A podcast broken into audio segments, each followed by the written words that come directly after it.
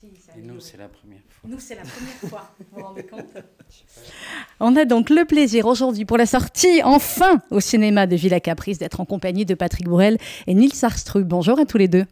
Bonjour. Bonjour. Patrick, tu m'en veux pas, je vais commencer par Nils parce que c'est la première fois. Avec grand plaisir et bienvenue à Nils sur, sur RCJ. Euh, c'est un bonheur de vous avoir avec nous, comme c'était un bonheur de voir ce film qu'on attendait. Patrick nous en avait parlé depuis longtemps. C'est un film magnifique, un très très beau duo, duel d'acteurs, un face-à-face assez incroyable. je vais essayer, on est en presse junket aujourd'hui, ça veut dire que depuis ce matin, vous accumulez les interviews, donc j'ai essayé de trouver des questions un petit peu différentes.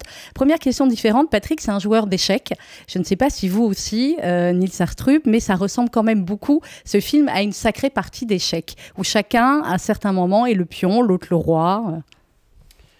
Oui, moi je suis un tout petit joueur d'échecs, mais depuis, euh, depuis très longtemps, j'ai toujours été passionné par ce jeu. On évoquait aussi avec Patrick le, poker, parce que c'est quand même pas loin de ça non plus. Il y a du bluff, il y a euh, des choses qu'on ne connaît pas, qu'on saura peut-être si on prend le risque de les connaître. Il y a, il y a, il y a ces deux jeux qui sont sans doute les, les jeux les plus passionnants qui soient.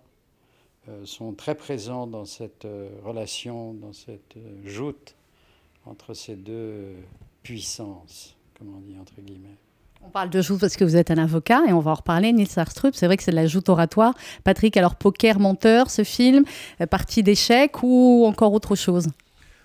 On est dans la relation analytique, évidemment. On est dans l'analyse, on est dans dans ce qui est fondamental dans, dans ce genre de situation, c'est de se mettre à la place de l'autre euh, pour essayer de comprendre ses ressorts, ses fondements, euh, ses failles. Euh, donc là, on est dans un film, le thriller psychologique, puissance, puissance 10. c'est du vrai cinéma, c'est de l'entertainment, c'est un, un moment très fort avec deux acteurs. Deux personnages très forts l'un en face de l'autre, qui manipule qui? Un homme d'affaires euh, mis en difficulté dans un scandale financier qui va chercher le plus grand avocat de France pour essayer de le sortir euh, de ce pétrin. Mais au-delà de ça, il a une, autre idée derrière la tête. Et ce qui va faire tout le suspense de ce film. Et, on, est, euh, on est dans du vrai cinéma. Ça faisait longtemps que j'avais envie de faire un, un film de cette, de cette teneur. Il y a longtemps que j'avais envie d'un vrai face-à-face, d'un vrai duel, un vrai duo-duel, comme il y a pu y avoir dans Garde à vue, comme il y a pu y avoir dans Diplomatie avec Niels, comme il y a pu y avoir dans Le Souper avec Niels.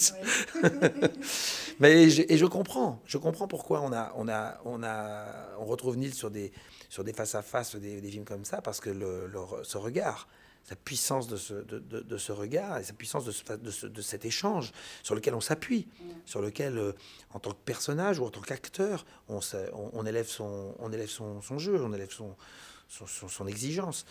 J'ai beaucoup, beaucoup, beaucoup aimé ce, ce, moment, ce film, ce tournage, et, et, je suis très heureux que le film sorte, et, et très heureux de savoir que, que les spectateurs vont l'aimer, parce que parce qu'il a déjà été montré évidemment au Festival d'Angoulême et tout ça, où on a vu un franc succès. Donc, euh, mais je crois que le film a quelque chose. Le réalisateur Nils Arstrup disait qu'il vous avait vu tout de suite, vous, dans le, euh, dans le rôle. Euh, comment vous avez réagi quand il vous a proposé ce rôle et comment vous avez réagi quand vous avez su que le deuxième, ce serait Patrick Bruel?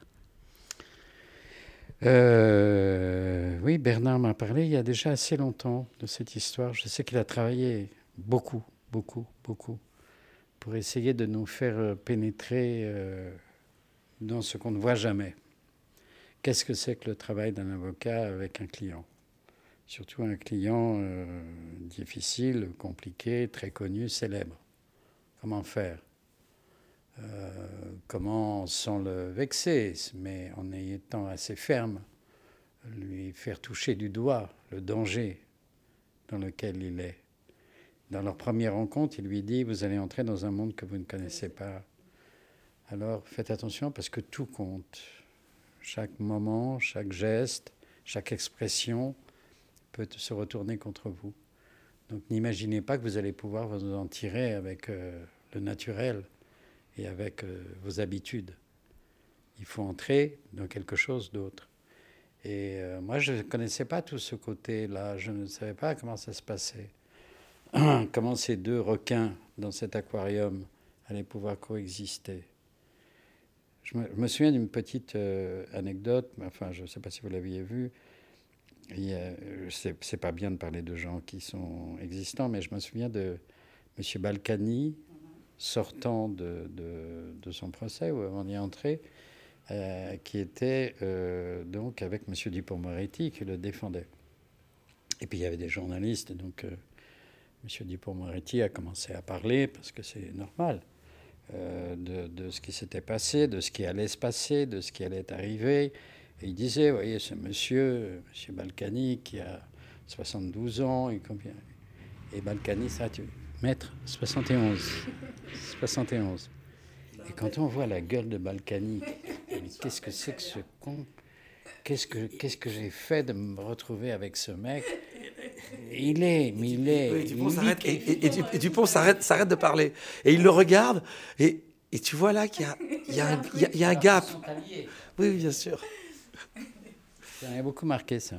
Donc c'est pas du tout le, cas là, mais ça veut bien dire que chaque, euh, chaque mot est pesé, euh, chaque, euh, chaque expression, chaque confession il euh, n'y a, rien a rien qui soit véritablement improvisé là-dedans. C'est quelque chose de très sérieux, ça se prépare, c'est dur, c'est long, c'est compliqué. Il s'agit de sa propre vie. Ce type peut se retrouver 20 ans en prison ou plus. Euh, normalement, il dépend du talent de ce maître du barreau que, que, joue, euh, que je joue, ce Germont. et pourtant, malgré qu'ils soient tous les deux alliés, qu'ils aient le même but, euh, quelque chose va commencer sournoisement à entrer dans leur relation. Donc je parlais de cette anecdote avec euh, Balkany, c'est pas du tout pareil, mais il y, a, une résistance de la part de Fontaine qui, euh, lui, bon, comprend qu'en effet, il y a des choses qu'il faut préparer, mais enfin, il ne faut pas exagérer non plus. il faut aussi être un peu soi-même, et puis voilà. et c'est ce rapport-là qui va tourner petit à petit à, c'est tout le film, hein. À, des manipulations, à, des rapports de force, euh, où d'un seul coup le charme se rompt, euh, mais pas vraiment, mais il faut continuer. Et puis il fait beau, et on est dans une belle villa, il y a la mer, il y a les voiliers, il y a les marins. Tout est possible. C'est tout un fil aussi finalement, Patrick, ce, film comme ça de, tension avec un rôle pour toi qui est un rôle extrêmement différent. Alors on sait que tu choisis toujours très attentivement tes rôles pour le cinéma. Là c'est un rôle un peu plus dur, un peu plus noir que tu n'avais jamais joué. Oui, depuis longtemps. Si, si, dans Una Familia, j'avais un personnage très, très, très, très difficile. Et puis, et puis j'avais, j'avais touché du doigt le monde de ce monde de la finance au cinéma euh, à travers le film de Chabrol, L'ivresse du pouvoir. Euh, et là, on est oui, ça pourrait très bien être ce personnage-là. Euh, mais c'était intéressant pour moi d'aller dans un personnage euh, très ambigu, euh, très cynique. Moi, tu, tu, me connais depuis assez longtemps. Moi, je n'ai aucun cynisme. Donc, c'est quelque chose d'un peu particulier pour moi d'aller. et c'était intéressant parce que tout homme a, des failles. Et c'est ça qui m'intéresse. C'est de savoir à quel moment ça s'effrite, à quel moment ce personnage très haut en couleur qui a réussi dans la vie, qui, est, des, fortunes, euh, qui, dirige un peu tout le monde, qui fait un peu, fait un peu ce qu'il veut avec tout le monde. Euh, c'est quoi le, moment où ça coince? Et ça coince quand, euh, quand, il, se retrouve face à, son vide émotionnel, son vide humain. il n'a pas d'enfant, sa femme, ça se passe très mal, il s'est construit sur le père euh, est-ce que c'est vraiment, est-ce que c'était vraiment son destin euh, Pas spécialement les, amis, on sent que tout est un peu factice. Et quand il rencontre Germont, euh, il s'aperçoit que bah, c'est un peu la même chose.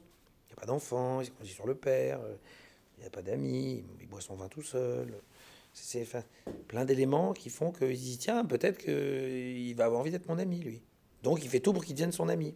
Il le fait venir dans sa belle maison, il en fout plein la vue, il le sort de, son, de sa zone de confort. Et puis quand il arrive euh, là, euh, il, ouvre, il ouvre cette porte et, cet homme qui, lui, a une de carapace comme ça, on sent qu'il se livre et qu'il ne donne rien à personne. Euh, là, il sent qu'il y a une ouverture et, et, il y va un peu comme un enfant et, paf. Et, et, qu'est-ce qui va se passer? Eh ben,